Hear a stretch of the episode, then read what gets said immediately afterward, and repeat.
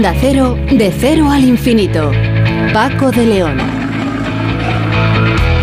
Señores, señores, eh, muy buenas madrugadas. Bienvenidos a esta cita semanal que tenemos aquí en Onda Cero, en este programa diferente para gente curiosa en el que tratamos temas que espero sean de su interés. Eh, vamos a hablar, eh, vamos a empezar hablando de una visita importante porque en este mes de febrero del presente año 2023 debemos conmemorar un centenario singular en la historia de la, de la ciencia española. Eh, no es otra cosa que la visita que en su momento hizo Albert Einstein a nuestro país, a tres ciudades españolas. Conoceremos el por qué, el dónde el cuándo y el cómo de esta visita nos lo va a contar todo un especialista, Francisco González Redondo, que es profesor y divulgador de Historia de la Ciencia de la Universidad Complutense de Madrid y colaborador, además de este programa. En esta ocasión, Sonsoles Sánchez Reyes nos contará la historia de Gulliver y sus fantásticos viajes salidos de la mente de un gran autor como fue Jonathan Swift.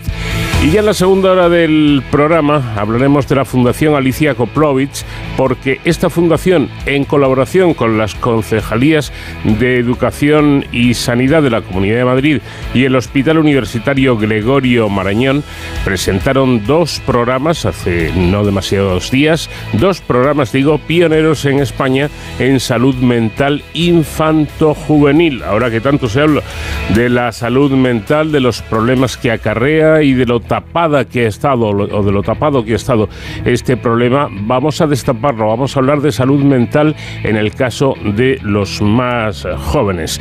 Ángela Ulloa, que es directora de proyectos de la Fundación Alicia Koplovich, nos dará todos los detalles. Las necesidades de las empresas varían y por tanto cambian los perfiles de los trabajadores que se demandan. De ello vamos a hablar con Pedro César Martínez Morán, que es director del Máster en Recursos Humanos de eh, Comillas y CADE. Y hoy, en Héroes sin capa, con nuestro experto en seguridad y emergencias, David Ferrero, vamos a hablar con el almirante jefe del contingente Dédalo 23, un despliegue a gran escala de los tres ejércitos en el Mediterráneo como elemento de disuasión y defensa de nuestro país. Todo ello a lo largo de los próximos minutos y con Nacho García eh, pilotando los mandos en la realización técnica y con esta invitada musical que tenemos hoy. Ella We were good. Miley Cyrus. We were gold. Kind of dream that can't be sold. We were right till we weren't. Built a home and watched it burn. Mm, I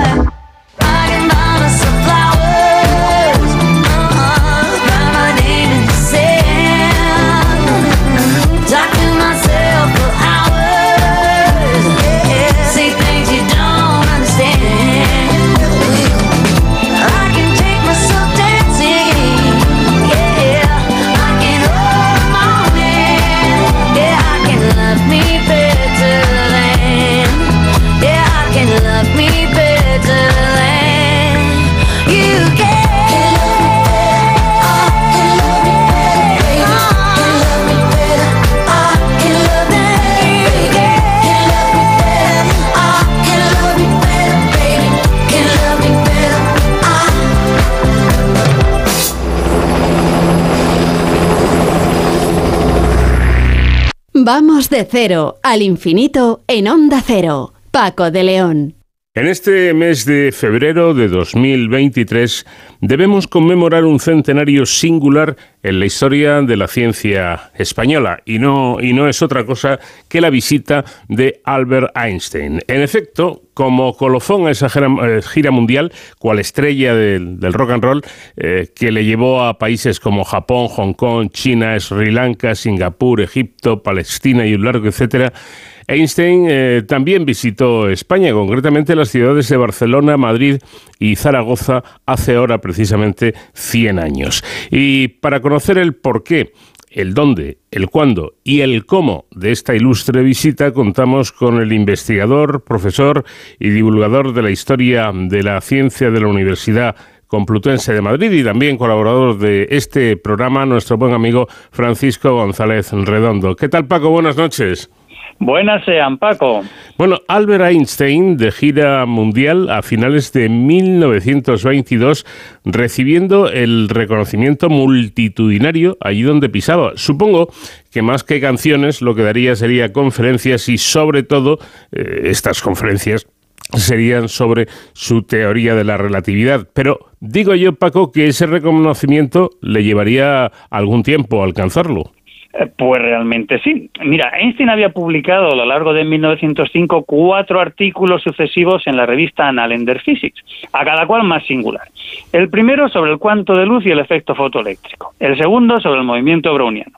El tercero sobre, atentos al nombre, electrodinámica de los cuerpos en movimiento, es decir, donde resolvía las contradicciones entre mecánica y electromagnetismo. Y el cuarto sobre la relación entre la masa inercial y la energía, lo que llevará a la icónica ecuación que hemos visto en camisetas, pósteres, etcétera, E igual a mc2. Bueno, pues con estos dos últimos estableció los fundamentos de la relatividad especial.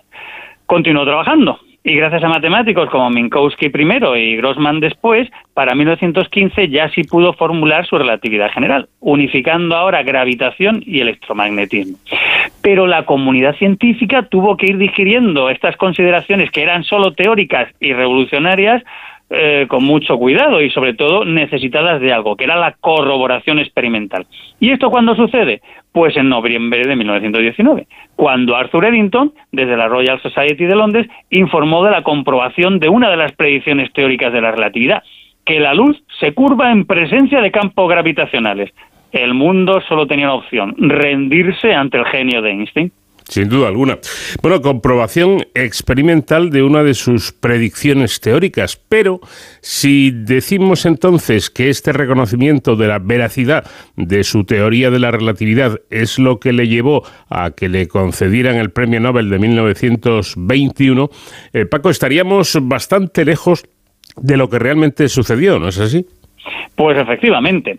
Es que, tal como dejó establecido Alfred Nobel en su testamento, el premio Nobel de Física no se debía conceder a un filósofo de la física, ni siquiera a un físico teórico. Por ejemplo, Sommerfeld pues, no lo conseguiría nunca, ¿no? Sino al físico que hasta el año anterior pues hubiera hecho un descubrimiento en física de utilidad, de provecho para la humanidad. Que Einstein era el mayor genio de la historia ya no planteaba ninguna duda en 1920.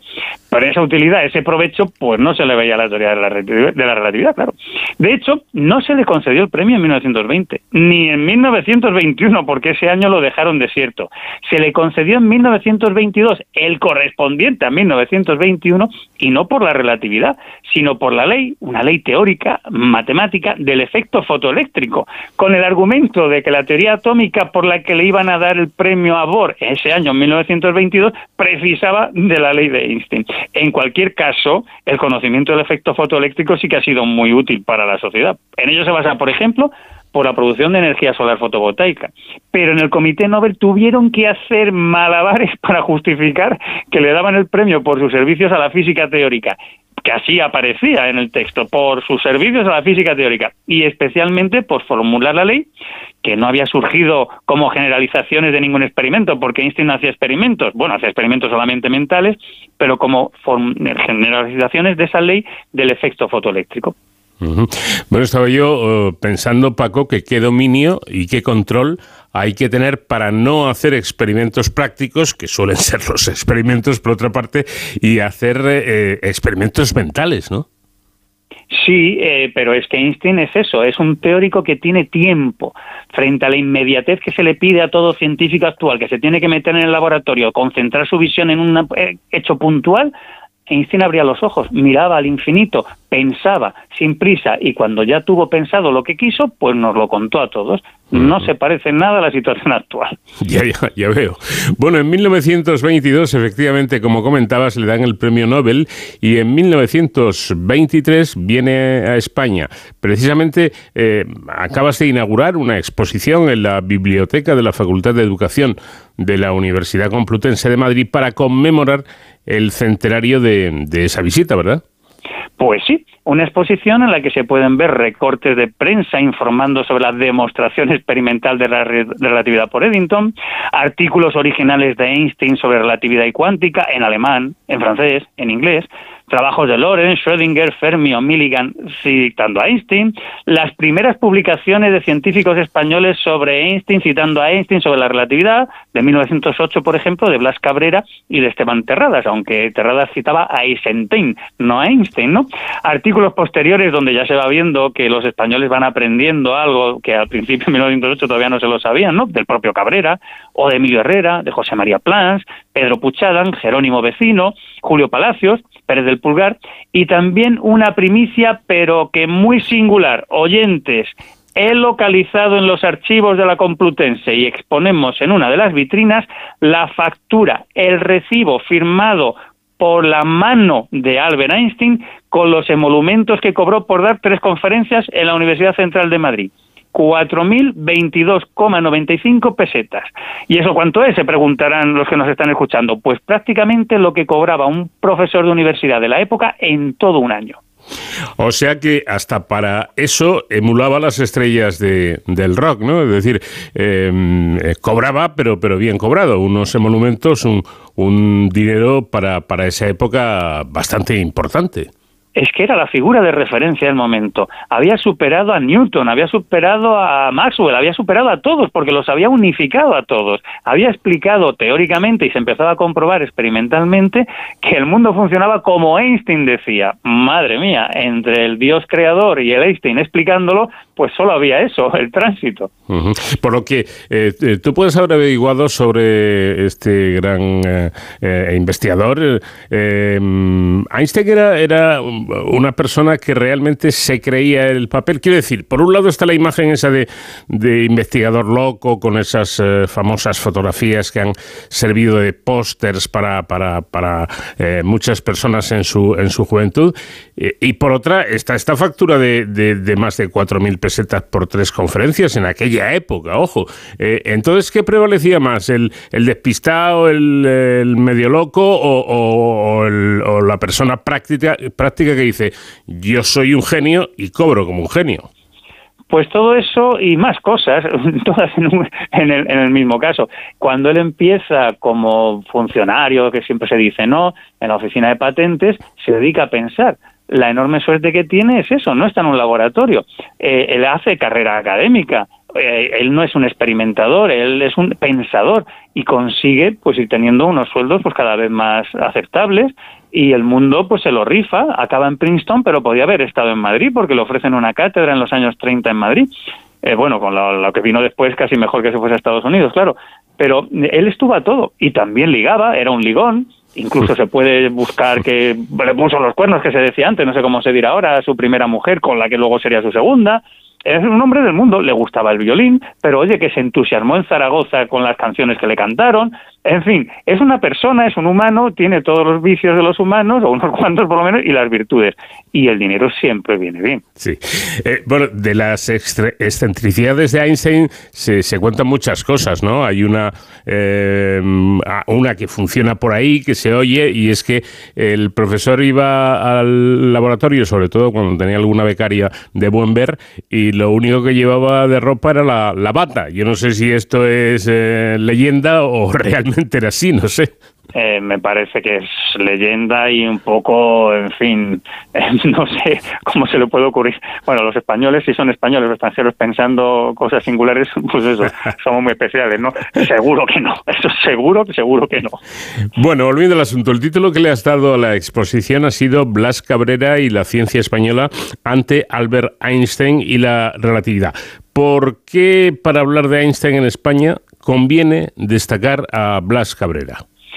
Bueno, en realidad lo que hago es retomar de mi padre y maestro, Francisco González de Posada, el título de un libro que publicó allá por el año 95, que yo le estaba ayudando en estas tareas, mm, Blas Cabrera ante Einstein y la relatividad. Bueno, no es que se me base en ese libro, pero es una inspiración y un homenaje a mi padre, ¿no? Entonces, eh, si los oyentes buscan en Internet, mientras nos escuchan, imágenes que pongan así en Google, ¿no? Visita de Einstein a España, verán que junto al genio alemán, pues aparece en muchas ocasiones un español sonriente, de cara y formas redondeadas y con bigote. Bueno, ese es Blas Cabrera, catedrático de electricidad y magnetismo en 1905, pues ese año milagroso de Einstein, ¿no?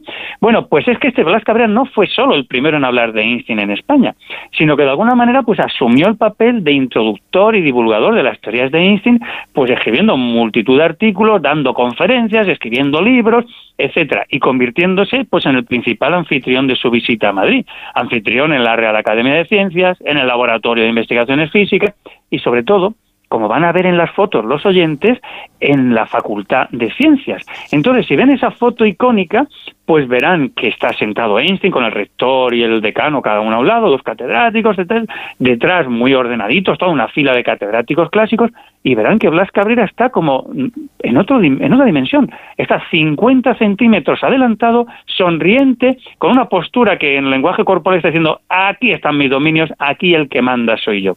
Pues efectivamente, esa foto la que yo he utilizado, no la que está en Internet, una que solo, hasta donde yo sé, he tenido acceso yo, que no es la oficial, sino es esa misma foto, pero con una cámara privada tomada desde el lateral. Y ahí se ve más claramente todavía esa postura preponderante de Blas Cabrera. Sí, fue, digamos, el embajador eh, previo a la llegada de Einstein, luego se le sumaría José María Plans, pero un hombre mucho más discreto, y socialmente era la figura de referencia que teníamos. ¿Qué similitudes podrías establecer, eh, Paco, tú que eres un, estudioso de todo esto, entre ambos investigadores? Bueno, las diferencias son abismales. Eh, Blas Cabrera es un investigador de laboratorio, cuando todavía no es nada, entiende que tiene que ir como un becario, y ahí es donde debió coincidir, en Zurich, con, con Einstein, todavía Einstein no era el Einstein de después, claro, en el año 1912, y va como becario a, aprender un programa de investigación a la europea, digamos, en magnetismo de la materia, de lo que se supone que era catedrático. Es decir, que estamos, bueno, son de la misma época, Blas Cabrera es del año 78 y Einstein del año 79, pero claro, eh, Blas Cabrera no recibió el premio Nobel en ningún momento, ni creo que se le propusiera, y, era de una talla a nivel nacional español, pues efectivamente la referencia, pero mm, digamos no tenía esas visiones. Era un experimentador y como los experimentadores de entonces, los de ahora, es imposible que tengan visiones globales. La enorme suerte de Einstein es que pudo no entrar en un laboratorio a preocuparse de mediciones concretas, rutinarias, reiteradas, para sacar una conclusión puntual, sino que pudo abrir los ojos, mirar, pensar, coger de aquí, coger de allá, sin la presión de un sistema como el actual que te obliga a publicar inmediatamente resultados, pues muchas veces sin mucha reflexión, ¿no? Entonces, claro, la diferencia entre uno y otro pues son totales y sobre todo hay algo que no se puede transferir ni se puede enseñar, que es que se nace con ello. Eres un genio o no lo eres y es de nacimiento. Y eso, pues Blas Cabrera era muy bueno, pero un genio no era. Aparte de esa genialidad, eh, o no, eh, Paco, eh, ¿piensas que Einstein de alguna forma, por lo que estás contando, lo tuvo más fácil a la hora de hacer su trabajo, de investigar, que Blas Cabrera? Bueno, ciertamente estaba en el centro de Europa. había nacido en Alemania, vivía en Suiza, estaba en una universidad como el Politécnico de Zurich, que era una referencia ya entonces lo sigue siendo ahora. Blas Cabrera nace en Arrecife, se cría en La Laguna, entre Santa Cruz de, Santa Cruz de Tenerife y La Laguna, estudia en una facultad donde, bueno, pues apenas hay laboratorios en Madrid y con 26 años le dan una cátedra de universidad. Bueno, pues se podía estar a descansar, pero en realidad es que no había hecho nada así singular, ninguna aportación de talla internacional porque los españoles no habían conseguido la convergencia europea. Mm, Einstein está en el núcleo de todo. Eh, es Alemania, digamos, la referencia científica, Planck, que están, bueno, montones de matemáticos que van a dar la matemática que necesita y, físicos que están trabajando y químicos, ¿no? Mm. Eh, nada de eso existía en España. La formación que pudo recibir Blas Cabrera comparada con la que recibió en el Politécnico Einstein, pues son, están a años luz, valga ya la redundancia relativista, ¿no? Entonces, bueno, eh, son mundos totalmente distintos, pero el hecho es que en Alemania hubo muchísimos físicos importantes, pero ninguno con la genialidad de Einstein. Por eso, porque esto nos enseña, no es que tuviesen un genio que le enseñó a Einstein y a otros cuantos a ser genio, no. La genialidad de Einstein era la de Einstein. Y hubo otros muy buenos, pero no eran Einstein, claro. Bueno, volviendo al viaje, el, 1 de marzo llegó a, a Madrid, pero antes había visitado Barcelona y después visitaría la capital maña, Zaragoza. Pues sí, por la información disponible, bueno, hoy en día las búsquedas son más sencillas, pues parece evidente que fue desde el Instituto de Estudios Catalans, también desde la Junta para Ampliación de Estudios, Julio Rey Pastor, pero sobre todo también Esteban Terradas, desde donde mayores esfuerzos se hicieron. También Cajal le escribió, y sobre todo en ese año 1920 maravilloso después de lo que pasó en noviembre del año 19.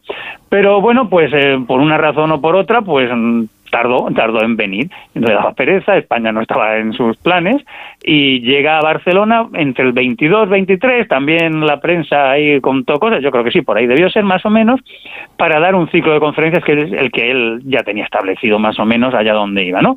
La primera conferencia sobre teoría especial de la relatividad, la segunda sobre teoría general y la tercera sobre problemas recientes, porque eh, Einstein no se echó a descansar en 1915, sino que siguió trabajando. ¿no? Sabemos que cobró por más o menos 3.500 pesetas, eso es lo que le ofrecieron desde Barcelona, y a Madrid llegó el 1 de marzo.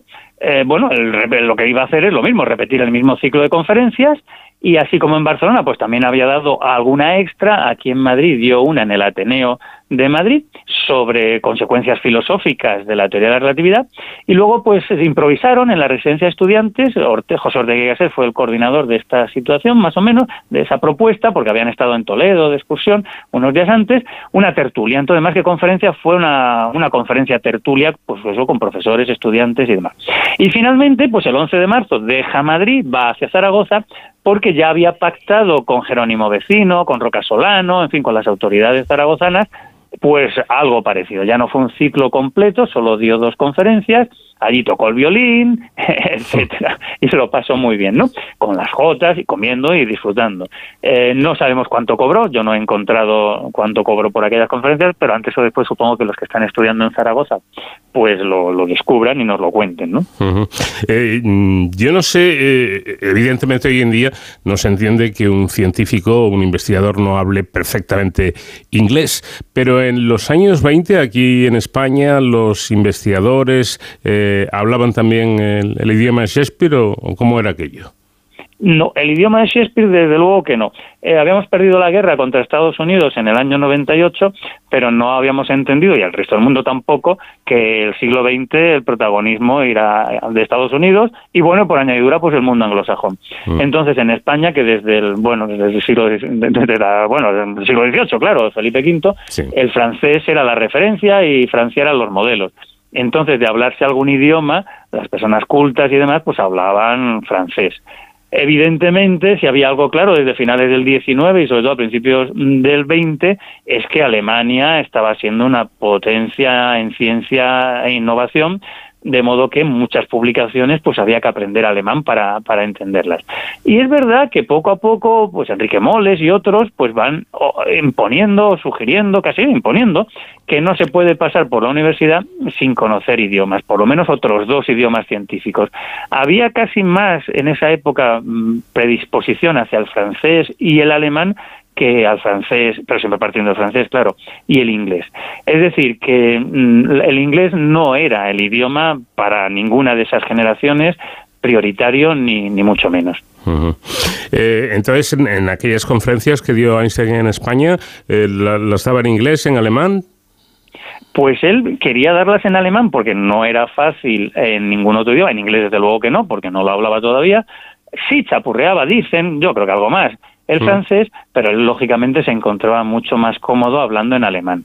Entonces te puedes imaginar las escenas, ¿no? Explicando unas teorías prácticamente incomprensibles en un idioma que no hablaba casi nadie.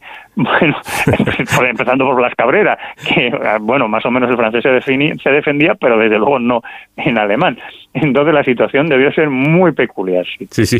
Eh, yo no me lo quiero imaginar, ¿verdad? Yo que no sé alemán, eh, por ejemplo, que me den una conferencia sobre la teoría de la relatividad, que ya es compleja de por sí, eh, y encima en, en, un idioma como este, ¿no? Las caras debían ser todo un poema. Bueno, sobre la visita se me ocurren muchas preguntas, Paco. Por ejemplo, ¿cómo fue recibido? Cuánta gente pudo entender, como estamos diciendo, lo que contó, qué significó para la ciencia española en definitiva esta, esta visita. Bueno, como has adelantado antes, Einstein era recibido pues allá donde iba en loor, o olor, como se diga, de multitudes, ¿no? Cual estrella del rock. Pues era la figura mundial de la ciencia y sus movimientos pues eran seguidos por la prensa, por ejemplo, la española, si mira, se va a la hemeroteca digital, es que es increíble, ¿no? Pues con muchísimo interés por la prensa, ¿no? Entenderle realmente eran muy pocos los que podían hacerlo. Antes he citado una serie de nombres, Cabrera, Plans, etcétera, y no muchos más, ¿no? Y, y no solo porque hablasen alemán, pero todo el mundo quería conocerlo, todo el mundo quería decir he estado con Einstein, oye, si lo he podido saludar, si he comido, he cenado con él, pues era una maravilla, ¿no? Una, mira, una, como anécdota, ¿no? Una viñeta cómica de vagaría mm, en el sol, pues resumí magistralmente un poco la situación, ¿no? Un hijo que le pregunta a su padre, papá, ¿hay alguien en el mundo más inteligente que Einstein? Y el padre reflexiona y contesta, sí, hijo, el que lo entienda, ¿no? Bueno, ahora, es que realmente la visita pues no cambió en España, me refiero, ni los planes de estudio, ni los nombres de las casas de universidad, ni, ni realmente las investigaciones que podían hacer o podían seguir haciendo o innovando eh, los físicos y matemáticos españoles. Es que en realidad mm, nuestros científicos no pudieron hacer ninguna contribución original a la relatividad, más allá de intentar, pues eso, entenderla y divulgarla, ¿no? En, en entornos muy reducidos. Ahora, y esto es muy importante y los oyentes nos tienen que, que, escuchar porque yo creo que cumplimos una función social, ¿no? Lo que sí se consiguió con la visita es que la sociedad española de la época, que tomen apuntes los de ahora, pues valorase el papel de la ciencia y de los científicos hasta unos niveles que, como digo, ya me gustaría que pudiéramos disfrutar hoy 100 años después de la visita. No se entendía, pero había una especie de contrato social por la ciencia y para la ciencia. Señores científicos, confiamos en ustedes. Políticos, empresarios, delegamos en ustedes que hagan su trabajo y nosotros nos fiamos de sus resultados, ¿no? Bueno, eso pues es un debate hoy en día también si lo tenemos o no. Sin duda alguna. Y para terminar, eh, tu exposición, la que, la que has montado, va, va a estar en la Universidad Complutense hasta el mes de marzo. ¿Pero tienes planeado llevarla a otras ciudades? Bueno, realmente, el, digamos, el protagonismo de la Complutense, pues debe tener su lugar, ¿no? Eh, entonces, ahora está en el espacio expositivo de la biblioteca de la Facultad de Educación, por lo menos en, hasta marzo, pero es que en realidad no va a salir de momento de la Complutense, porque vamos a llevarla a la Facultad de Físicas también, ¿no? Y por otro lado, pues antes de ayer contactaron de la Universidad de Murcia porque tenían interés en que la llevásemos. En cualquier caso, eh, por ejemplo, el lunes 6 de febrero, pues doy la conferencia con el mismo título de, la, de esta exposición para la Academia de Ciencias e Ingeniería de Lanzarote, ¿no? Y me consta, me consta que en la Universidad de Zaragoza, pues Pedro Miana y otros compañeros están preparando una exposición. Pues de hecho, eh, cuando se hizo una exposición en 2005 en la residencia de estudiantes sobre la visita de Einstein, pues en los capítulos dedicados a la visita a Zaragoza se dejaba claro en el catálogo, no se conserva ninguna fotografía de la visita de Einstein a Zaragoza. Bueno, yo en ese año 2005 dije como se dice vulgarmente, aguántame el cubata, ¿no? Y entonces, pues busqué y encontré eh, esa foto de la visita de Einstein que conservaba la familia de Pedro de Pineda Gutiérrez, que era el secretario de la Facultad de Ciencias de Zaragoza en esos momentos, ¿no? Bueno, pues la familia me la dejó escanear, digitalizar, eso y otros documentos y otras fotografías y se las he mandado a los de Zaragoza para que las, tengan, ¿no? Y sobre todo, donde se tiene que conmemorar es donde empezó esta historia, en el Instituto de Estudios Catalans, y yo entiendo que la persona que debe protagonizar allí por lo menos todas estas tareas de reconocimiento y conmemoración, pues es Antonio Roca, de allí, que, lleva muchísimos años trabajando estos temas y que estoy seguro que no van a dejar pasar la oportunidad, porque sí, es verdad, junto a la ampliación de estudios, eh, Universidad Central, pero el Instituto de Estudios Catalanes hizo un esfuerzo extraordinario y yo creo que fueron los que permitieron que viniera a España. ¿sí? Bueno, pues ha sido un placer conocer toda esa historia de ese viaje a España del maestro Albert Einstein. Francisco González Redondo, investigador, profesor, divulgador de la historia de la ciencia de la Complutense y colaborador también de este programa. Te agradezco mucho, Paco, el que hayas estado este ratito con nosotros y, y te espero próximamente. Pues ya sabes tú que yo encantado. Un abrazo.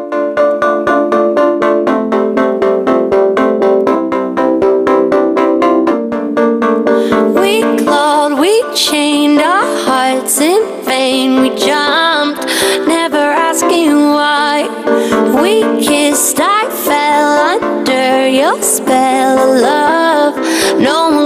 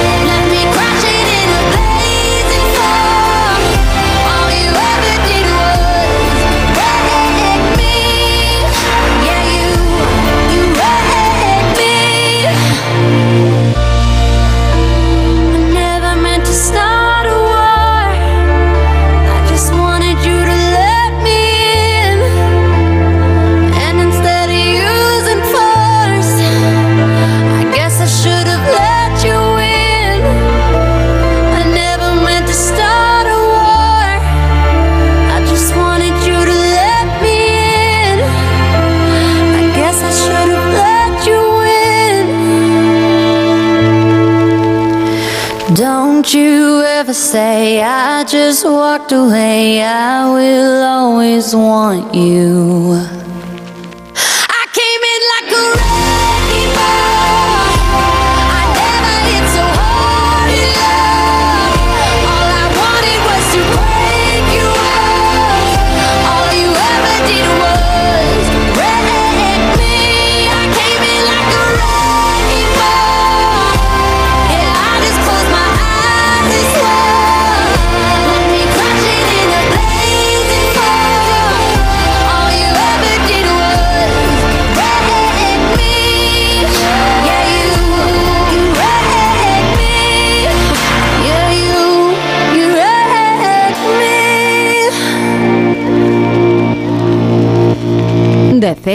Al infinito.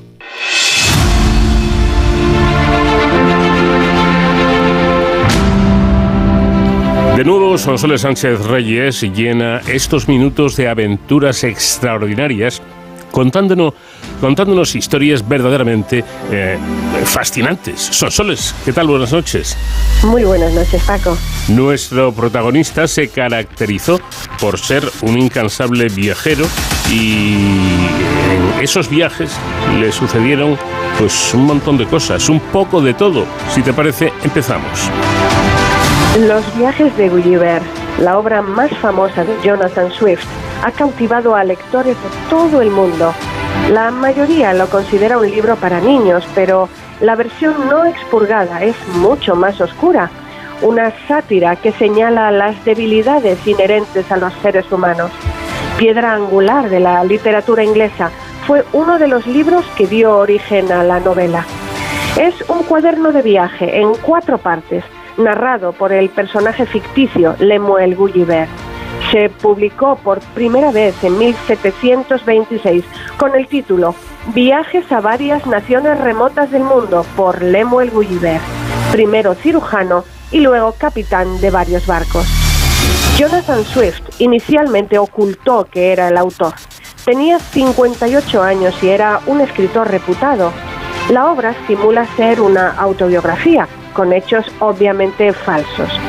Swift la dejó en Inglaterra para publicarse mientras viajaba de regreso a su casa en Dublín. Dispuso que medio manuscrito fuera dejado en secreto por un intermediario en la casa del editor Benjamin Moore. Una carta firmada por el supuesto primo de Gulliver, Richard Simpson, ofrecía a Mote la obra por 200 libras esterlinas, una suma muy grande en ese momento. Mote aceptó la oferta recibiendo el resto del libro por el mismo intermediario. Lo publicó sin saber quién lo había escrito. El juego era característico de Swift. No pensaba ocultar su autoría mucho tiempo. Se molestó cuando, al principio, algunos atribuyeron los viajes de Gulliver a otros autores, pero era importante para el efecto del libro comenzar como una broma. Se presentaba como un libro de viajes cuando era una sátira sobre la fascinación de su sociedad por la literatura de exploración de áreas remotas del mundo, como Robinson Crusoe de Daniel Defoe, publicado siete años antes, o Un nuevo viaje alrededor del mundo de William Dampier. En la carta a su prima como prefacio a los viajes de Gulliver, el narrador dice asesorar a mi primo Dampier sobre su célebre obra. Todas las sátiras de Swift se publicaron de forma anónima o bajo seudónimo. Los viajes de Gulliver es una historia de aventuras o desventuras de Lemuel Gulliver, quien, debido a percances en camino a puertos conocidos, termina en islas desconocidas viviendo aventuras inusuales, pero después puede regresar a su hogar en Inglaterra, donde se recupera y emprende un nuevo viaje. Los viajes llevan a Gulliver a Lilliput, una isla en miniatura, donde parece tan grande como un gigante. Brobdingnag, donde todos son enormes y Gulliver es minúsculo. La isla voladora de la puta, habitada por filósofos. El reino de Balnibarbi, lleno de científicos obsesivos.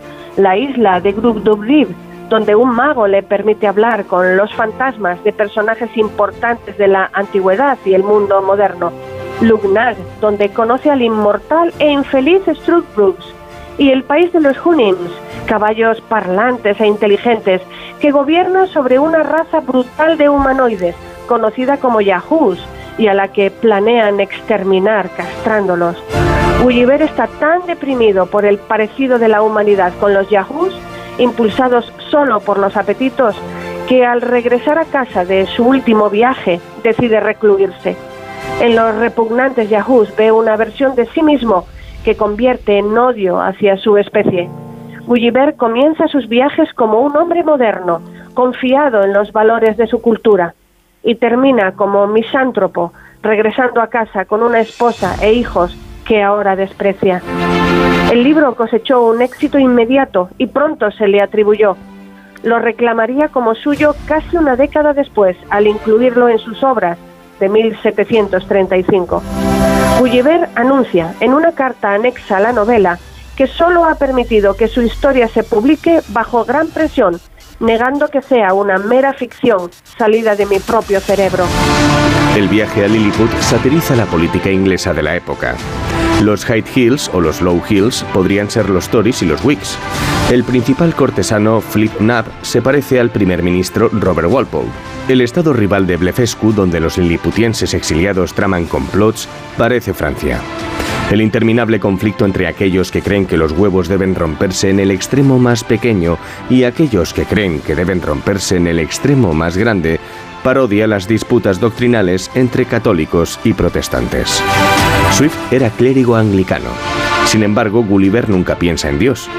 Los lectores modernos rara vez notan esa ausencia evidente para las primeras audiencias de Swift.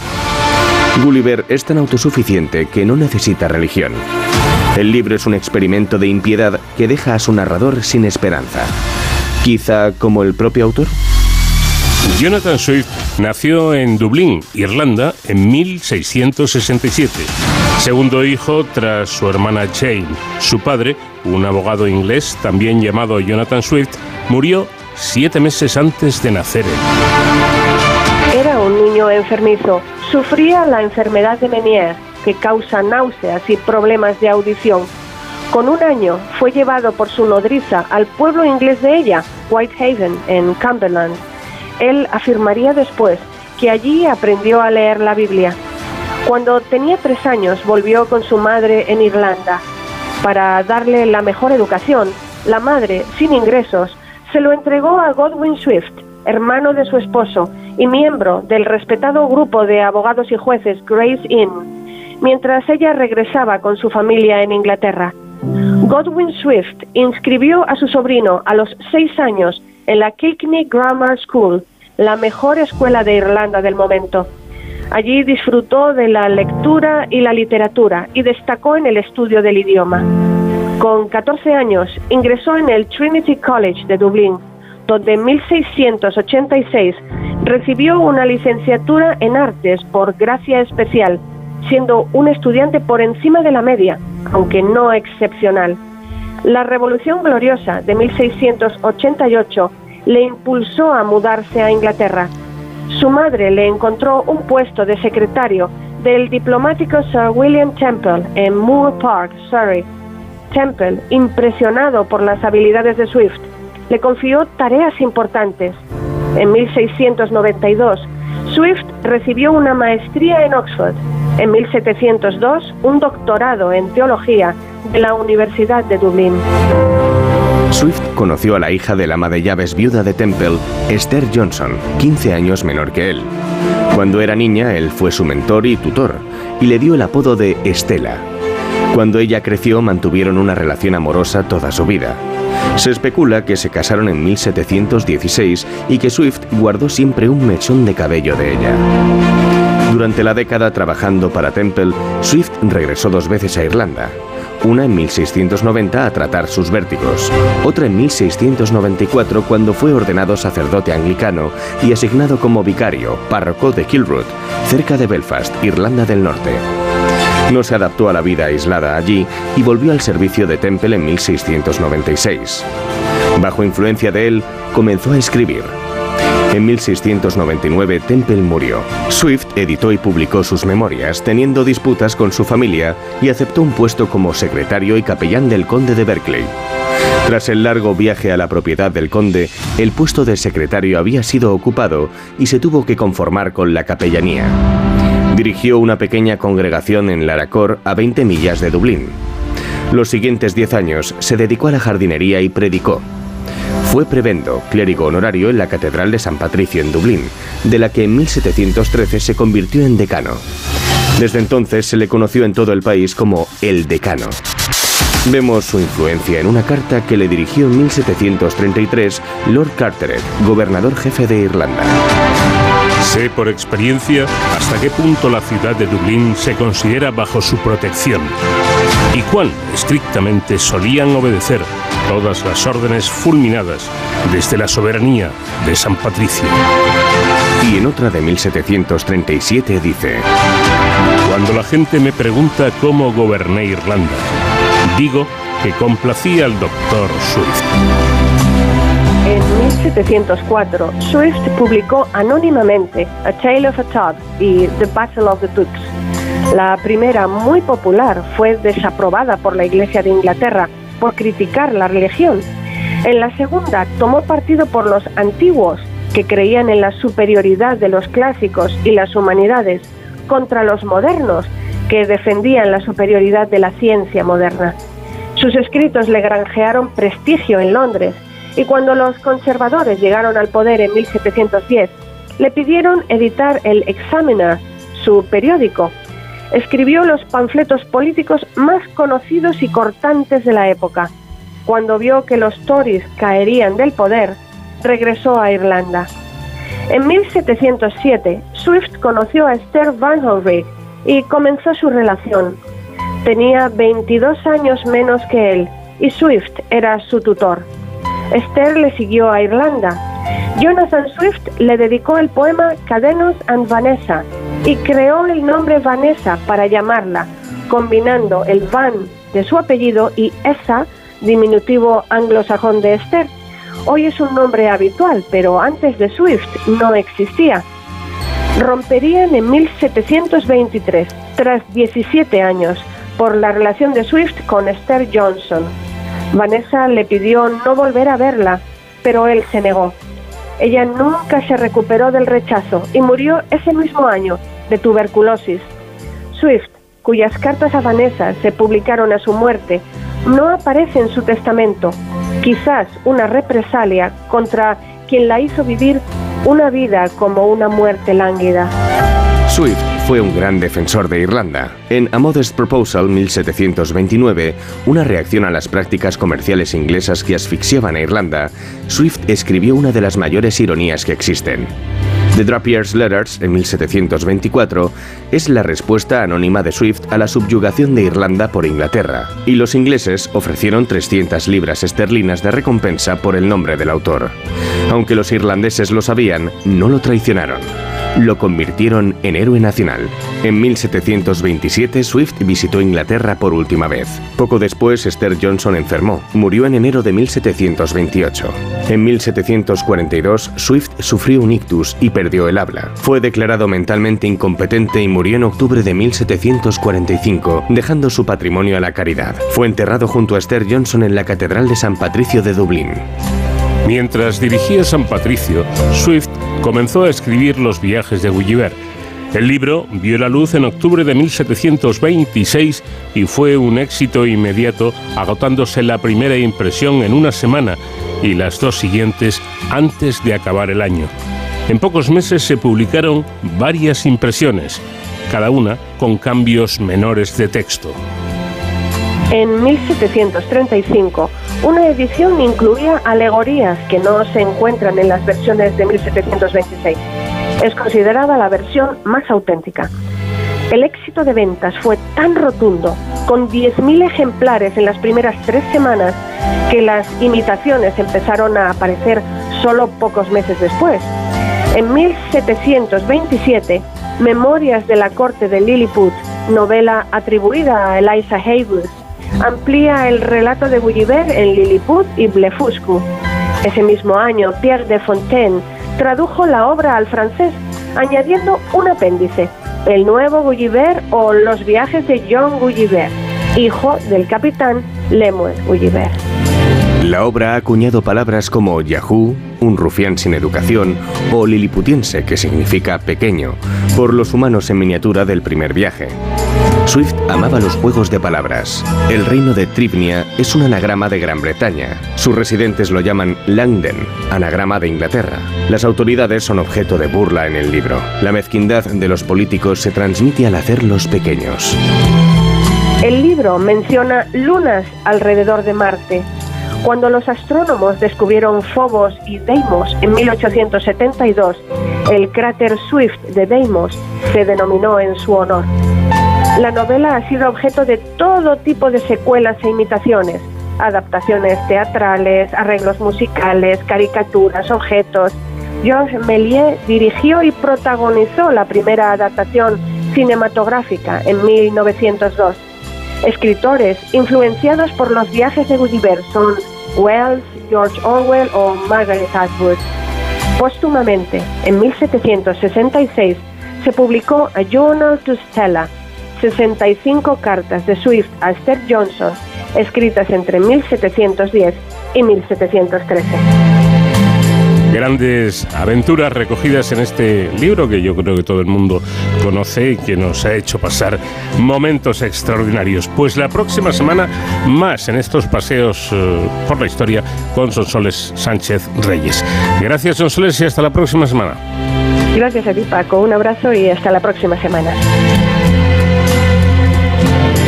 De cero al infinito.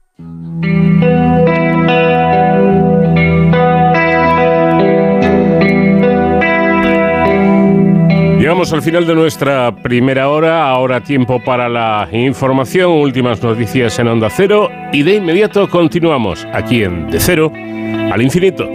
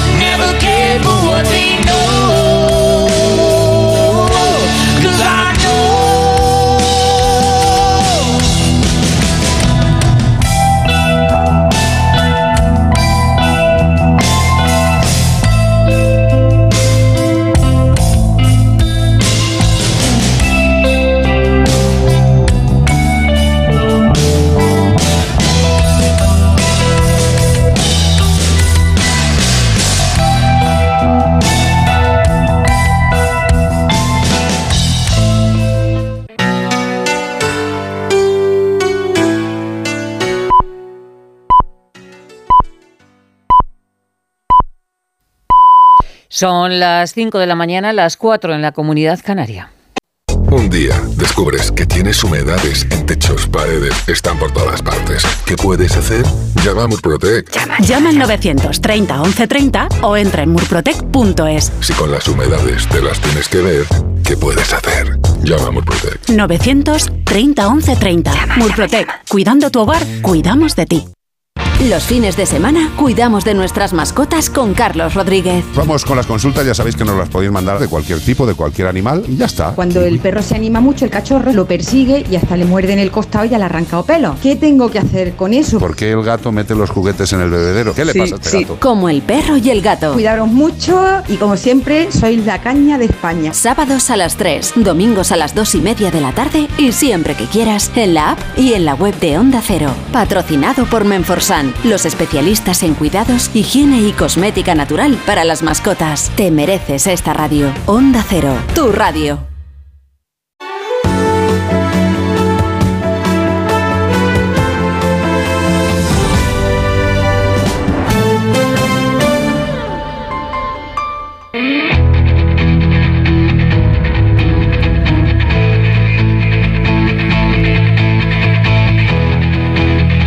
Onda Cero, de cero al infinito.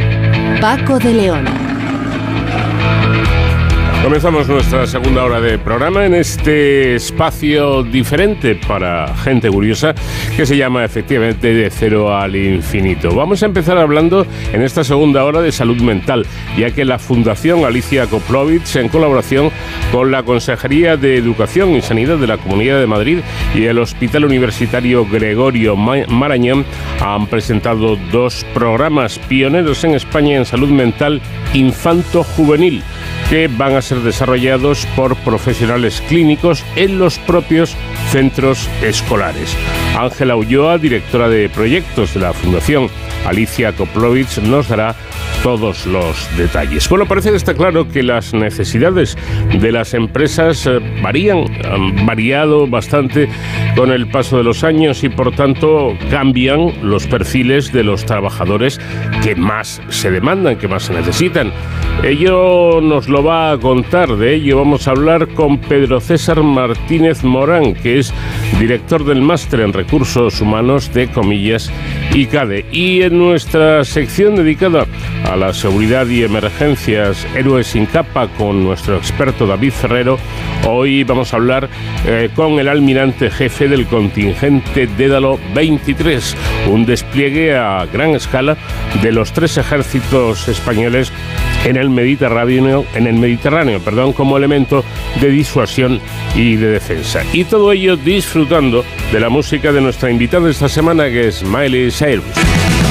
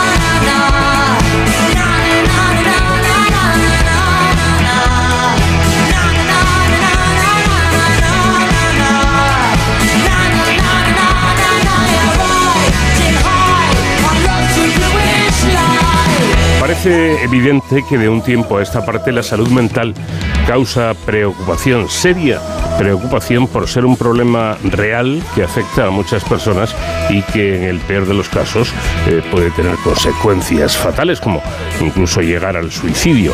Este drama lo es más aún cuando se trata de personas jóvenes, incluso niños, que eh, pues presentan eh, o pueden entrar en una profunda depresión y que solo piensan en salir de ese oscuro pozo en el que están sumidos, aunque para ello tengan que perder la propia vida. Por eso nos parece buena noticia que la semana pasada la Fundación Alicia Koplovich, en colaboración con las Consejerías de Educación y Sanidad de la Comunidad de Madrid y el Hospital Universitario Gregorio Marañón, presentarán dos programas pioneros en España en salud mental infanto-juvenil que serán desarrollados por profesionales clínicos en los propios centros escolares.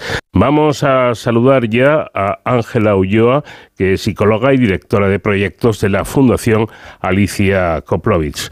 Eh, Ángela, ¿qué tal? Buenas noches. Hola.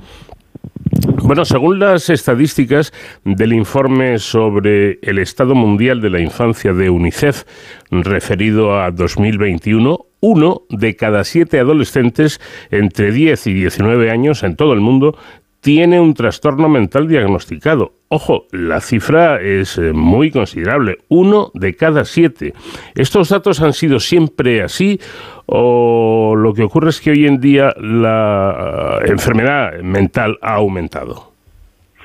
Sí, eh, si bien siempre ha habido trastornos mentales, se ha producido un incremento muy significativo en cuanto a la incidencia, especialmente en población infanto-juvenil, en niños y adolescentes, desde la pandemia. O sea, se ha mm. disparado la, necesidad de atención en salud mental infanto-juvenil. Eh, fíjate también que, que en el informe de UNICEF dicen eh, eh, uno de cada siete adolescentes tiene un trastorno mental diagnosticado, eh, que serán cuántos serán si se cuentan los que no han recibido un diagnóstico clínico. Es, de suponer que el porcentaje o, el número de casos será aún mayor, efectivamente, porque muchos o, algunos de estos jóvenes, pues resulta que tienen un problema mental y, no está diagnosticado y ni siquiera los mm. padres saben de la existencia de ese problema. Bueno, vamos a, a lo práctico y me gustaría que nos eh, contaras, Ángela, en qué consisten estos dos programas de los que estamos hablando. Sí, se trata de dos programas que, como muy bien has dicho, eh, se los ha creado la Fundación eh, en conjunto con la Comunidad de Madrid, Consejerías de Educación y Sanidad y con el Gregorio Marañón. Los dos programas son los siguientes. Uno es de formación a profesores y a orientadores de centros escolares de la Comunidad de Madrid y otro es de enlace, un, programa clínico de enlace entre salud mental y educación.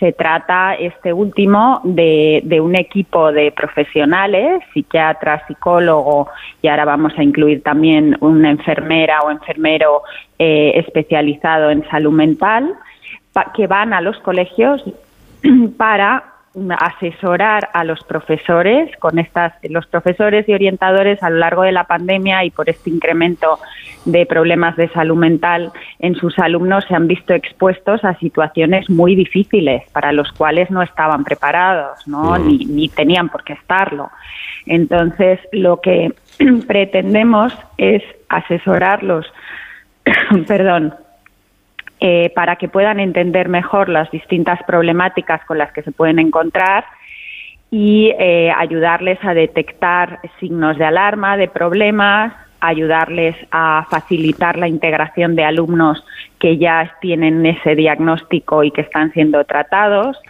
y también ofrecer in situ en el propio colegio una evaluación de niños que lo necesiten y cuyos padres así lo soliciten. Se le ofrecerá a los padres eh, y eh, tras esta evaluación, pues o bien el equipo hace de puente, de enlace, hasta que se, se ve al niño o al adolescente en los servicios de salud mental, o bien se puede eh, abordar y, tratar el problema in situ y no requiere de más. ¿No? Entonces, este equipo complementa lo que es la formación que también se les ofrece dentro de la formación continuada del profesorado de la Comunidad de Madrid que eso es novedoso, ambos. Bueno, como ha señalado la propia presidenta de la Fundación, Alicia Koplovich, las necesidades en salud mental infanto-juvenil se han hecho más visibles que nunca durante la, pandemia. Pero yo quisiera preguntarte, Ángela, eh, ¿estos trastornos han sido producto de la propia pandemia o simplemente la pandemia los ha visibilizado más? Sí, o sea, estos, estos problemas, eh, esta necesidad de atención eh, en salud mental para niños y adolescentes, eh, que se viene llevando a cabo por los servicios públicos, por supuesto, ha existido siempre. ¿Por qué nuestra presidenta de la Fundación mm, habla de mayor visibilización? Bueno, pues porque ahora han aumentado, siempre han existido. Ella quería con esa, con esa frase eh, apuntar que existían, pero al aumentar tanto la incidencia como la gravedad de los que ya existían, pues se han hecho aún más visibles para la sociedad. Claro. Efectivamente. ¿Y, cuáles son, eh, digamos, los problemas mm, mentales más frecuentes en este segmento de la población, en los, los más jóvenes, incluso los niños? Pues bueno, hay un rango muy amplio. Quizás por empezar lo que lo que más ha preocupado ha sido el aumento de, de en los, en los jóvenes, vamos, en los adolescentes, el aumento de eh, trastornos del estado de ánimo, de, como tú apuntabas al principio, de depresiones con ideas de suicidio, incluso con intentos de suicidio que han sucedido en los propios centros escolares. Autolesiones, chicos y chicas que se van al cuarto de baño a autolesionarse en, en, durante el tiempo del, del colegio o del instituto.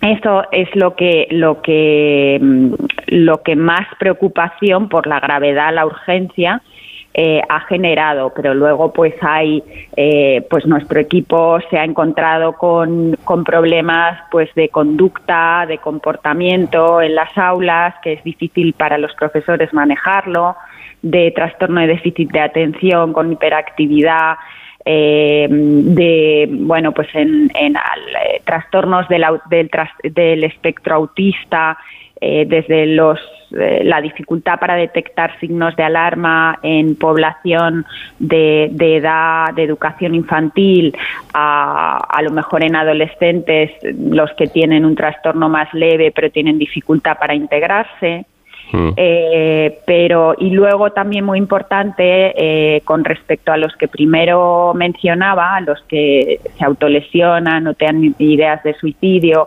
o, alumnos con trastornos más graves que han tenido que estar hospitalizados en planta de psiquiatría o en hospital de día, incluso perdiendo un año académico, pues eh, necesitan ayuda y seguimiento para poder integrarse de vuelta. ¿no? Mm.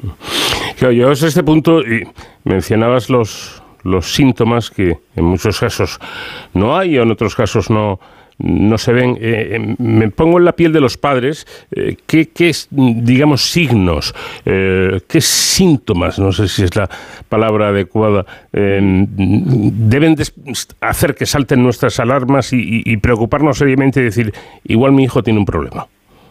Claro, esto es muy importante y por eso queremos también ampliar el programa ofreciendo ayuda también y información a los padres.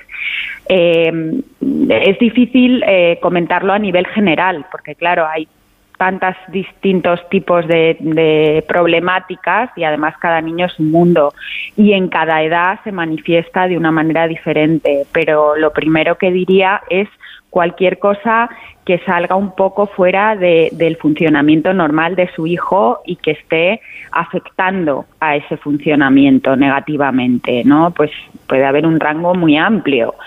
Eh, bueno, pues por ejemplo también otra cosa que no he mencionado antes, ¿no? Pues la adicción a las a, las tecnologías, ¿no? a internet o a o a, la pantalla en sí, ¿no? Bueno, pues también se ha incrementado mucho el tiempo que pasan los menores eh, en esta actividad a raíz del aislamiento que ha habido en la pandemia.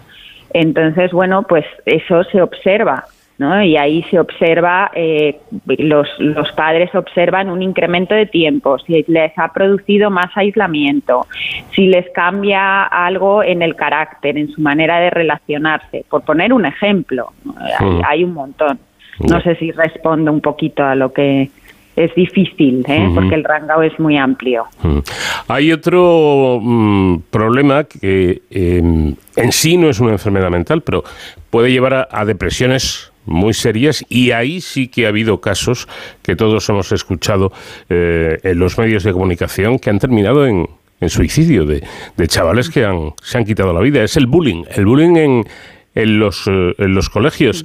Eh, yo no sé si dentro de estos eh, programas se toca este tema, que a mí me parece especialmente grave por la crueldad que encierra y por las lesiones que puede dejar. En efecto, en efecto, así es. Y sí, claro, por supuesto se contempla tanto en, en el programa de formación como en el trabajo que hace el equipo de enlace con los profesores, ¿no? Y que va a ofrecer también a los padres y a las familias. Eh, es un problema que, que, empieza como empieza desde una prevención primero en entender psicoeducación entender qué es lo que es el bullying la diferencia entre bullying y, conflicto entre compañeros no que, no no es lo mismo. Y luego eh, también eh, pues observar en el centro escolar y en las familias pues cambios pues el, el cualquier cambio en la conducta del niño. Y ahí siempre eh, hay que abordar y trabajar, por supuesto, con la víctima, lo primero, pero también con el que hace el bullying. Mm. Eh, hay que intervenir ahí y hay que intervenir con el grupo de alumnos donde se ha producido, ¿no? Entonces, hay programas específicos, el Marañón tiene un programa específico que se está implementando también en centros y, y sí, se está atendiendo este tema que, como dices, es grave, serio. Bueno, el doctor Celso Arango, que es director del Instituto de Psiquiatría y Salud Mental del Gregorio Marañón, del Hospital General Universitario, ha señalado que solo a través de una coordinación plena entre el sistema eh, educativo y el sanitario se da, en, eh, como se da en este programa, eh, pionero en España, se puede dar respuesta a este aumento de trastornos mentales en población en edad escolar. ¿Sería, eh, Ángela, algo así como trabajar o tratar el problema justo en el origen? Pues mm, mira, sería trabajarlo justo en el lugar donde pasan una mayor parte del tiempo los niños y adolescentes. Claro. No, no tanto, no sabemos, no tanto, a veces es el origen del problema, a veces el origen es otro, pero lo que sí es real es que pasan una gran parte de sus vidas. Y a esto alude el doctor Arango, a que a las recomendaciones de la OMS de eh, tratemos los problemas de salud allí donde están las personas, ¿no? Y donde pasan un gran tiempo los niños y adolescentes, en los centros escolares. Entonces, ¿cómo se puede dar una respuesta efectiva a este incremento de, de trastornos mentales en población escolar? Pues coordinando educación y sanidad porque es justo lo que va a hacer este equipo, ¿no? Este equipo lo que va a ser es un puente para, para abordar las necesidades de estos alumnos allí donde están y en estrecho trabajo con, con el profesorado. Son mm, problemas muy, muy serios, eh, incluso pueden llegar a ser muy graves y por desgracia se dan más casos de los que en principio pudiéramos, pudiéramos pensar. Eh, estos eh, programas están empezando aquí en Madrid, pero Ángela, me imagino que ustedes se plantean un, futuro a, largo plazo y, que vaya en aumento, ¿no? Exacto, exacto. En, en estos programas eh, para, para valorar la calidad de una manera seria y la efectividad se espera un año pero han tenido tan buena acogida y, eh, tanta demanda que ya ah, empezamos en octubre, ya ayer eh, nos reunimos con el doctor Arango y nos reuniremos con la comunidad para ampliarlos. El programa de formación que en una primera fase se ha ofrecido a 13 centros educativos públicos, se va a ampliar a todos los centros públicos y concertados de la Comunidad de Madrid. Y el programa de enlace se va a aumentar en personal y se va a replicar para centros de educación especial. Bueno, pues yo creo que será eh, bien acogido este, este tipo de, de propuestas, de, de, programas para ayudar a aquellos eh, jóvenes, a aquellos chavales que tengan un problema mental, que como digo son bastantes más de lo que en principio pudiéramos imaginar. Ya para terminar, Ángela, yo no sé si sería posible eh, que nos dieras una recomendación para cualquier eh, mm, padre o madre o profesores eh, que detecten un problema mm, en un chaval que puede o que sospecha esa persona que puede ser mental, ¿qué es lo que debe hacer? Y no hablo solo del bullying, hablo de, cualquier problema mental. Sí, incluso antes de que sea un trastorno, ¿no? Donde hay sufrimiento, ¿no? Sufrimiento. Pues es difícil porque no hay recetas, ¿no? Siempre lo decimos los, los psicólogos y psiquiatras. Eh, yo a los, a los padres les diría que, que trabajen mucho o que, que, cuiden mucho la comunicación con sus hijos, porque la comunicación buena es lo que les va a permitir eh, ayudarlos y saber cuándo están pasándolo mal. ¿no? Ellos no, no tienen por qué saber sobre trastornos mentales pero si conocen a sus hijos, sabrán cuándo lo están pasando mal y cuando esa situación no se soluciona eh, simplemente con, con, las herramientas que uno pueda tener en casa, ¿no? Mm. Entonces, si hay comunicación, hay, habrá escucha por parte del niño o del adolescente y, se podrá acceder a ayudarlo. y, y, a los profesores, bueno, pues que, que cuando ven algo para lo cual eh, creen que necesitan hablar con los padres, que se animen a hablar, que no es fácil, por un lado eso, que no es fácil a veces, yo soy madre también, eh, entonces entiendo los dos lados, pero que, que, es la comunicación también entre los profesores y, las, y los padres de los alumnos lo que permite ayudar. Y que pidan ayuda a los profesionales clínicos que consulten, que se animen a preguntar o que recomienden a los padres. Eh, que así lo hagan, ¿no? Hmm. Y porque también muchos hemos visto muchos profesores desbordados, ¿no? Cuando un alumno de repente lo está pasando mal y tiene confianza con un profesor, pues eh, pues contándoles ideas de suicidio y el profesor qué hace con eso, ¿no? Pues no dormir para empezar, ¿no? Hmm. Pero que, que pidan ayuda. Exacto. Y que estemos un poco ojo a visor, eh, que hablemos con los chavales, porque es un modo de, intentar averiguar, bueno, pues cómo están, ¿no? Cómo, cómo se encuentran. Ángela Ulloa, psicóloga y directora de proyectos de la Fundación Alicia Koplovich, muchísimas gracias por habernos atendido y enhorabuena por esta iniciativa que yo creo que es muy necesaria. Muchísimas gracias a ti por el interés y, y gracias.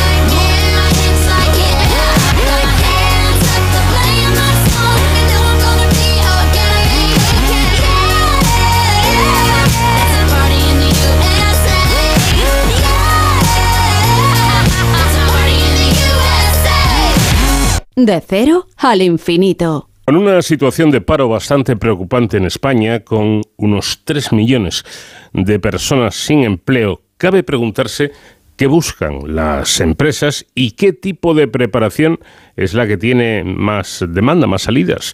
Las necesidades de las empresas está claro que varían y por tanto cambian los perfiles de los trabajadores eh, que se necesitan. Bueno, pues de todo ello Vamos a hablar con, a continuación con Pedro César Martínez Morán, que es director del máster en recursos humanos de Comillas y CADE y profesor también de este centro educativo. Eh, profesor, ¿qué tal? Buenas noches.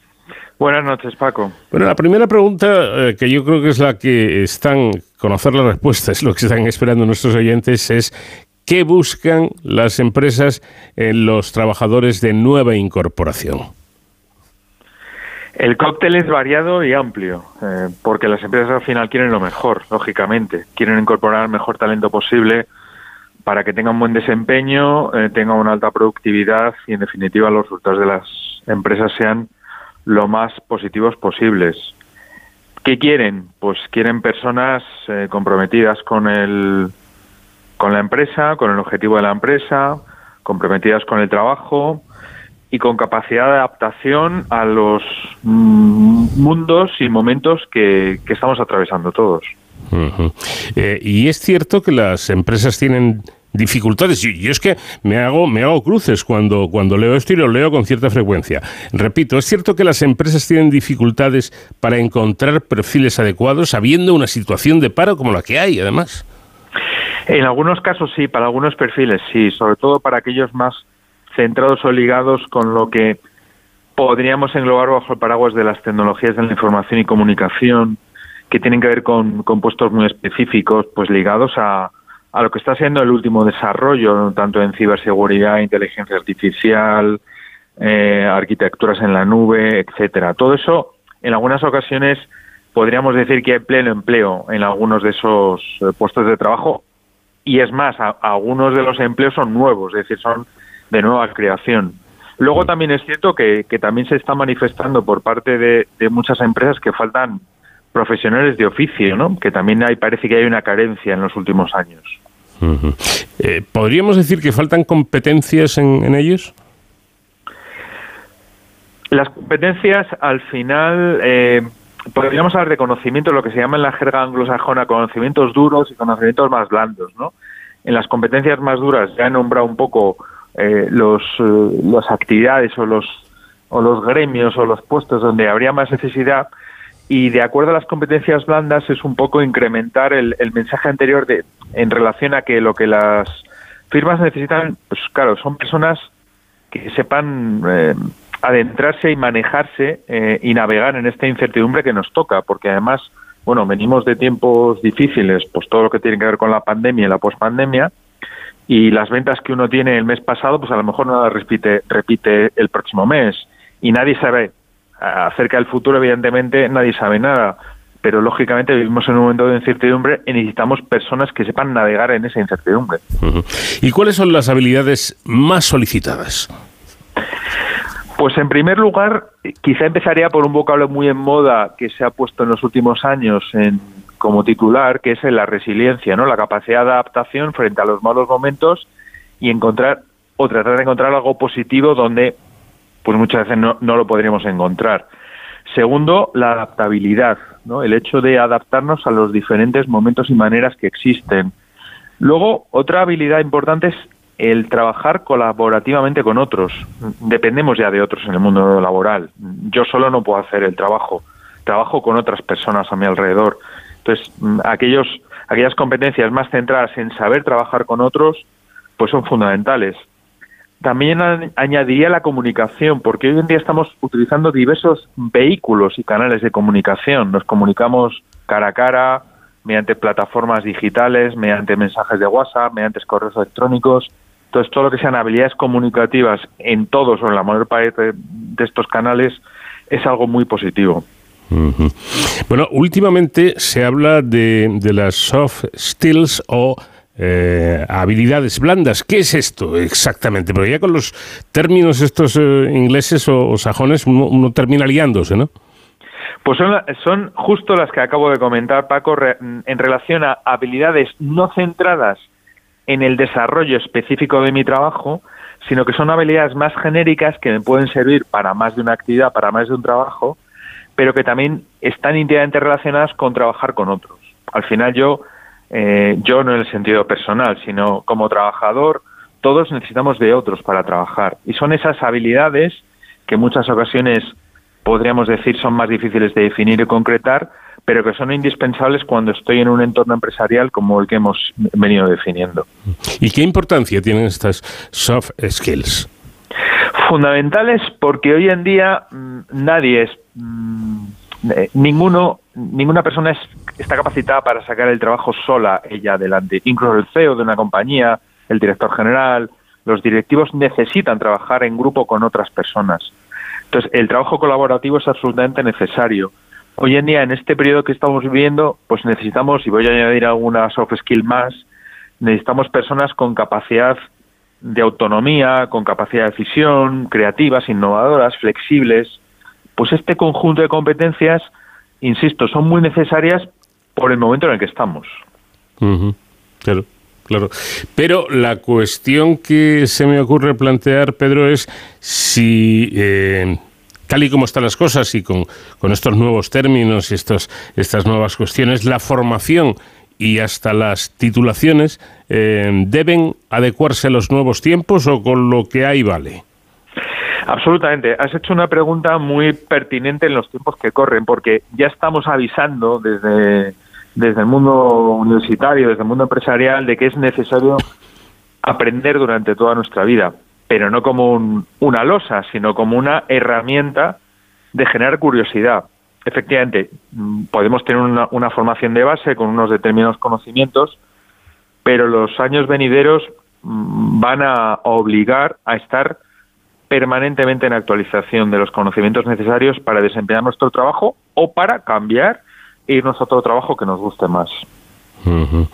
Claro, eh, yendo incluso un poquito más allá, se me ocurre plantearte si hay titulaciones, si hay carreras, en definitiva, que en esta, en estos tiempos en los que vivimos, con todas estas eh, cosas nuevas, se han quedado obsoletas. Bueno, los planes de estudio se actualizan todos los años, es decir, que en, en ese sentido no.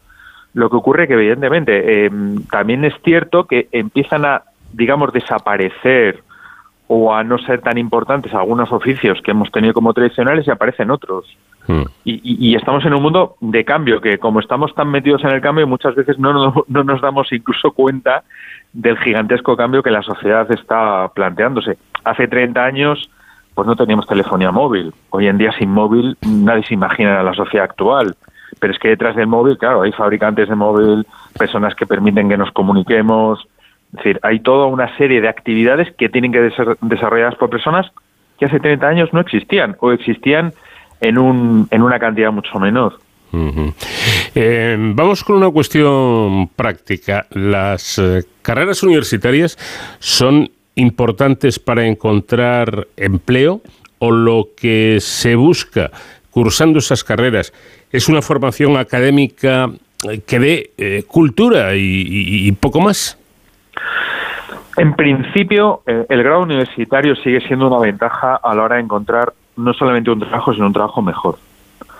El grado universitario te permite acceder a una cultura general y específica del conocimiento sobre el que está dedicado el grado y además cada vez el, el gap o la diferenciación con, con el aterrizaje al mundo empresarial pues somos conscientes de que lo estamos tratando de, no de eliminar, porque nunca se va a eliminar mm, por completo, pero sí de cada vez aproximar más. Es decir, la vieja diferencia entre la distancia entre universidad y empresa, pues creo que todos los participantes estamos tratando de poner nuestro mejor esfuerzo en que sea cada vez más limitado.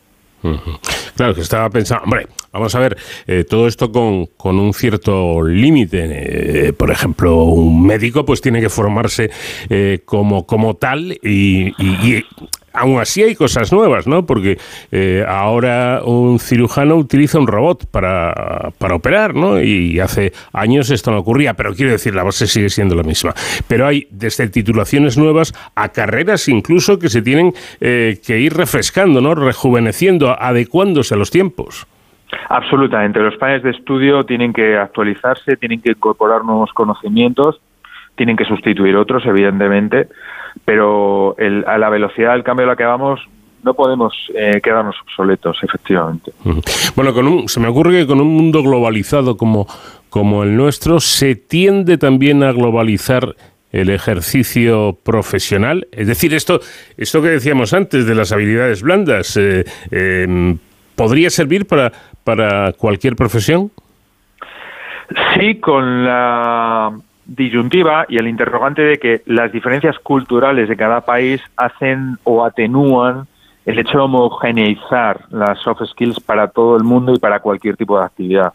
Porque evidentemente la flexibilidad o la autonomía o, la comunicación, pues hay margen de maniobra entre las diferentes culturas y países, porque no en todos los países y culturas se puede entender este concepto, este me refiero a uno concreto, de la misma manera. No, porque se me estaba ocurriendo, eh, Pedro, que hasta incluso en, en, profesiones o en, trabajos eh, manuales, por así decirlo, como ser un mecánico, un albañil, un electricista, bueno, pues el hecho de, generar buen rollo, de comunicar bien, de crear equipo, incluso de, de liderar un poquito a un grupo, tiene su importancia, ¿no? Absolutamente. Va a hacer que la obra o la reparación esté mejor hecha en menor tiempo y con mayor satisfacción por parte del cliente. Absolutamente. Hoy además es que el cliente, digamos que exige ese nivel de comunicación claro, certero, transparente, que le expliquen lo que le han hecho, que le expliquen incluso la factura que le han cobrado. Y eso es evidentemente común a, a, todos esos sectores que, que has comentado. ¿Qué ocurre? Que luego en cada país pues hay, hay, culturas más comunicativas, hay culturas menos comunicativas, hay culturas más formales, más informales, pero esos son matices culturales de, las comunidades, de los países. Es que, además, eh, em, volviendo a, estos eh, trabajos de, eh, o estos oficios manuales de, toda la vida, yo creo que ahora mismo son, son sectores, pero ahora mismo y siempre dependen del público. ¿no? Es decir, yo se me estropea un grifo en casa y, llamo a un fontanero y lo que tanto la gente en general como, como yo no toleramos es que nos engañen. Nos van a engañar una vez, la siguiente no. Eh, eh, creo entonces que las empresas ahora miran con lupa esto, ¿no? Que no se engañe nunca al, al cliente, que, cobremos lo que tengamos que cobrar, pero que no, que no se engañe. Entonces, eh, esa comunicación, esa información ah, previa muchas veces al cliente, mm, me imagino que resulta trascendental. Absolutamente, todos buscamos la excelencia, todos buscamos que la reparación, el servicio, la compra del producto sea buena en todos los órdenes de la cadena, que nos cobren el precio que tengan que cobrarnos, pero que nos presten un buen servicio. Mm. Y en general eso ha venido para quedarse. Ya lleva unos cuantos años en los cuales la clientela pues es exigente. Bueno, ¿y por dónde irán eh, un poco los perfiles profesionales eh, que van a ser más buscados no ahora que ya, hay nuevos perfiles, sino en, el futuro más, más inmediato. Dentro de unos años, eh, ¿qué, ¿cuál va a ser la profesión o las profesiones estelares? Menuda pregunta, Paco. Voy a tratar de, contestarla. Bueno, depende de hacia dónde se orienta la economía a nivel mundial. El, el, que acaba de celebrarse el Foro de Davos ya plantea un entorno económico por una apuesta por los empleos verdes, la economía verde, ¿no? Pues al final si triunfa eh, la inversión en hidrógeno, si triunfa la inversión, eh, por ejemplo, en cuidados de los mayores, en salud, pues por ahí va a haber una canalización de, inversión y por tanto de empleo. Si al final triunfa esa vía, en paralelo tenemos otra vía en la cual se está invirtiendo mucho dinero que, tiene que ver con la inteligencia artificial, la digitalización y la robotización. Eso nos da otra pista de que por ahí puede haber otras ocupaciones. Y la última pregunta, pero César, eh, ¿Qué le recomendarías tú a, tu hijo o a tus hijos eh, que estudiaran? Imaginemos eh, el escenario de que tienes ya unos hijos en, edad de empezar a pensar en, su futuro académico universitario. ¿Qué les dirías que estudien? Pues mira, te contesto con un caso real. Mi hija estudia lo que le ha gustado y, mi hijo también. Quiero decir, al final hay que tener un poco de cuidado con, con imponer conocimientos por el simple hecho de obtener un trabajo y, no tener un, o, no invertir en unos conocimientos que le gusten a uno. Yo lo que sí plantearía es que uno, al, tomar la decisión de, qué estudiar, tiene que tener en cuenta lo que estudia, lo que le gustaría y también eh, las posibles salidas profesionales. Es importante tener esa ecuación resuelta para evitar frustraciones de hacer un grado que luego su porcentaje de salidas profesionales sea muy escaso. Y eso genera muchísima frustración. Bueno, pues es el, el mercado del trabajo, los, las nuevas eh, tendencias, los, las nuevas profesiones, las eh, que más salidas puedan tener. Eh, y efectivamente creo que es un buen consejo, como dice nuestro invitado, siempre hay que pensar en, en, de alguna manera, las posibles salidas, en las salidas profesionales, porque los estudios terminan eh, en mayo yo creo que deben terminar, porque ahora se hacen las carreras interminables, a pesar de haber acortado los plazos universitarios, y, lo que hay es que ponerse también a trabajar. Me imagino que los jóvenes lo quieren, pero no siempre lo consiguen. Pero César Martínez Morán, director del Máster de Recursos Humanos de Comillas y CADE eh, y profesor allí, muchísimas gracias por habernos atendido.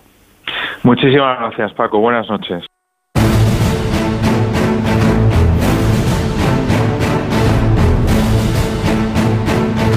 Cero al infinito. Llegamos al espacio que cada semana dedicamos a los héroes sin capa, la seguridad y las emergencias con nuestro experto David Ferrero, que hoy hablará con el almirante jefe del contingente Dédalo 23. David, ¿qué tal? Buenas noches. Hola Paco, muy buenas madrugadas. Eh, hoy vengo con una historia de rigurosa actualidad para seguir conociendo el día a día de nuestros héroes sin capa. Ahora veréis que eh, constantemente están realizando eh, pues su labor. muchas veces hablamos de los héroes sin capa que nos cuidan y que nos protegen aquí en territorio nacional, pero hoy vamos a hablar de los militares también que están protegiéndonos fuera de nuestras fronteras. Es que fijaos que ahora mismo, en estos momentos, está teniendo lugar un, ejercicio a gran escala en el Mediterráneo y es que eh, desde el pasado día 16 de enero eh, se hicieron a la mar las unidades integrantes del Grupo de Combate Expedicionario Dédalo 23 eh, como parte de la contribución española a la seguridad marítima en el Mediterráneo y también como, parte de ese compromiso a la disuasión y defensa de los aliados de la, de la, OTAN por parte de, de España. Desde su salida de rota de este de, este grupo, de este destacamento, se han llevado a cabo operaciones anfibias a lo largo del litoral español, eh, concretamente en Almería, en Cartagena y en Mallorca, y posteriormente en eh, costas francesas, en las costas de Córcega y Tolón, donde se realizaron también diversas modalidades de operaciones anfibias, aprovechando las capacidades que tiene este grupo de combate expedicionario del que ahora vamos a hablar y que vamos a conocer un poquito más de cerca. Gracias a quién? Pues gracias de la persona eh, que está al mando que es el contraalmirante Gonzalo Villar y que nos va a atender esta noche y al que ya quiero eh, darle la bienvenida. El contraalmirante Gonzalo Villar Rodríguez es comandante del grupo anfibio y de proyección de la flota. Eh, almirante, ¿qué tal? Buenas noches y bienvenido. Buenas noches, muchas gracias. Agradecidos nosotros por tenerle en este programa, además, a estas horas. Eh, almirante, eh, ¿cuál es el objetivo que tienen ustedes eh, dentro de, este grupo de combate expedicionario Dédalo 23? Bueno, pues el Dédalo 23 es un despliegue de unos dos meses de duración por el Mediterráneo, en el que participan buques, aeronaves e infantes de Marina de la Armada. Durante el despliegue vamos a estar colaborando con las actividades de disuasión y defensa que la OTAN lleva regularmente a cabo en tiempo de paz y también vamos a realizar, ya estamos realizando, como usted ha mencionado, numerosos ejercicios para mantener nuestro nivel de adiestramiento lo más elevado posible. Estamos hablando de que es un, unas acciones, eh, por así decirlo, de entrenamiento, ¿no? Y, de, y de, bueno, de estar preparados para, para actuar si fuese necesario. Sí, eso es. Eso es. Eh, fundamentalmente eh, lo que estamos haciendo es eh, continuo, eh, tanto de manera unilateral nuestra como con nuestros socios y aliados, con Francia, usted ha mencionado, con Italia, la lista interminable ¿no? de, países ribereños con los que vamos a tener interacción. Pues no sé, se me ocurre Albania, Croacia, Israel, Egipto, Grecia, en fin.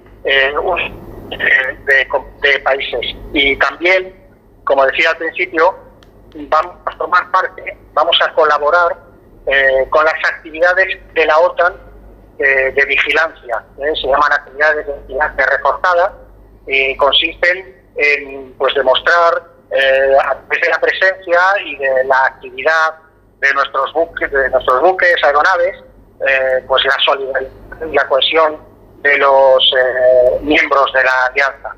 Y también es importante la, nuestra contribución a la seguridad, tanto a la operación Sea Guardian de la OTAN, eh, que, está desplegada eh, desde hace ya unos cuantos años en el Mediterráneo, eh, luchando contra pues el crimen organizado, el terrorismo internacional, etcétera, como por supuesto, como no podría ser de otra manera, contribuyendo con el dispositivo español nacional de la Armada de Seguridad Marítima. Vemos eh, que, por lo tanto, este despliegue tiene varios prismas y todos ellos muy, muy importantes. Como nos comentaba, eh, pues eh, durante este despliegue se incluirán actividades, como ya hemos dicho, frente a las costas de Italia y Francia, pero también Egipto. Nos comentaba, es al final hacer también marca España, ¿no? A, lo grande, porque con este tour, por así decirlo, como nos comentaba el almirante, pues se van a ir fondeando diversas actividades en, lugares, pues diversos de todo el Mediterráneo. Eh, quería preguntarle a este, a este respecto. Estábamos hablando de acciones anfibias. ¿Qué, significa realmente este término? Bueno, eh, eh, las operaciones anfibias, nosotros decimos que lo que nosotros aportamos, que el grupo aporta a la defensa, es lo que nosotros llamamos la capacidad de proyección del poder naval. ¿Qué quiere decir esto? Esto es la capacidad de, desde las operaciones que realizamos en la mar, influir en los acontecimientos eh, en tierra. Y esto para esto tenemos eh, dos vectores principales. El primero, como usted dice, pues eh, las operaciones anfibias, ¿no? El batallón reforzado de desembarco de Infantería de Marina que llevamos a bordo durante este despliegue, repartido entre los buques Galicia y Castilla y el Juan Carlos I. Eh, las operaciones eh, anfibias eh, pues, cabo en la costa.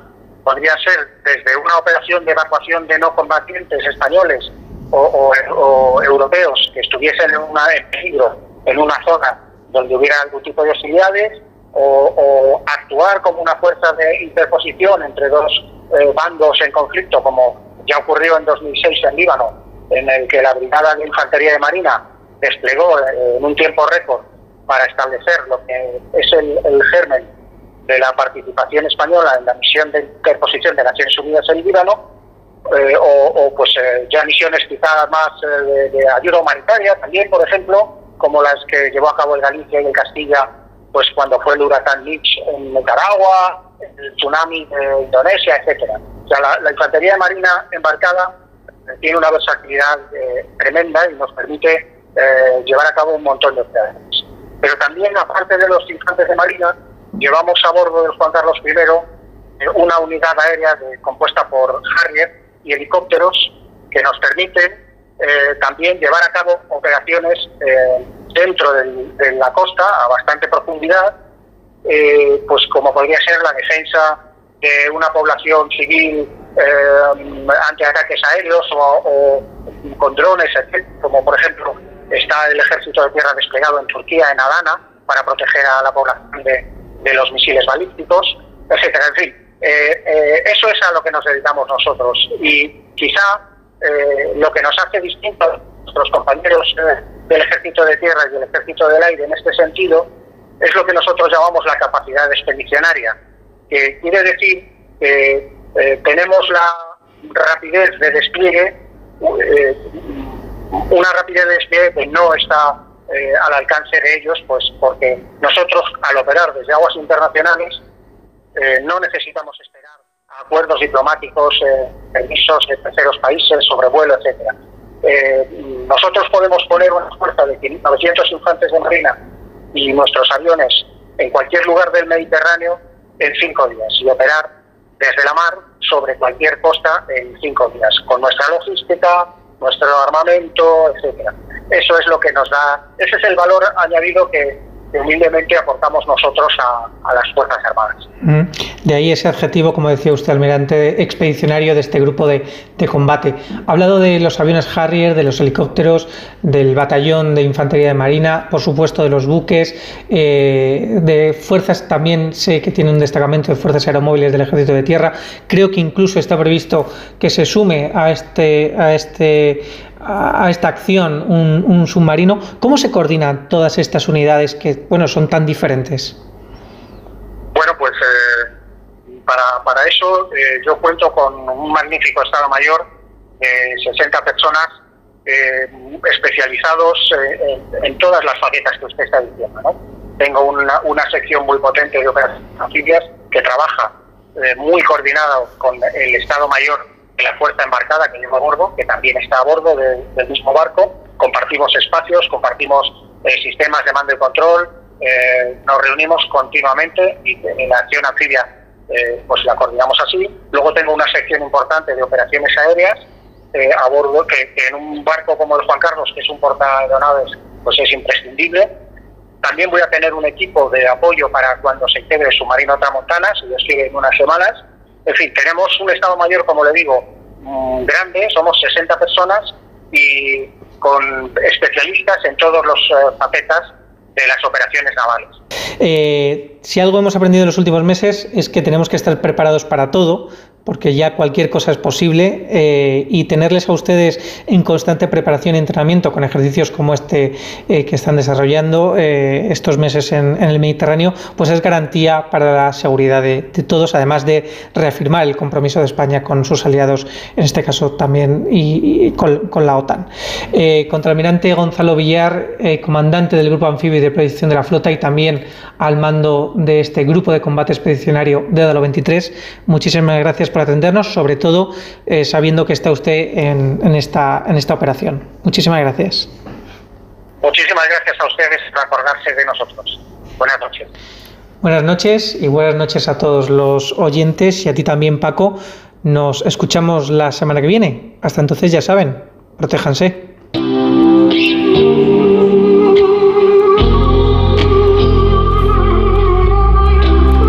Pues hasta aquí llegamos por hoy, pero ya saben que la próxima semana aquí estaremos en una nueva edición de este programa, este espacio para gente diferente, para gente curiosa que quiera conocer acerca del entorno que nos rodea. Nacho García estuvo en la realización técnica, les habló encantado como siempre Paco de León. Buena semana.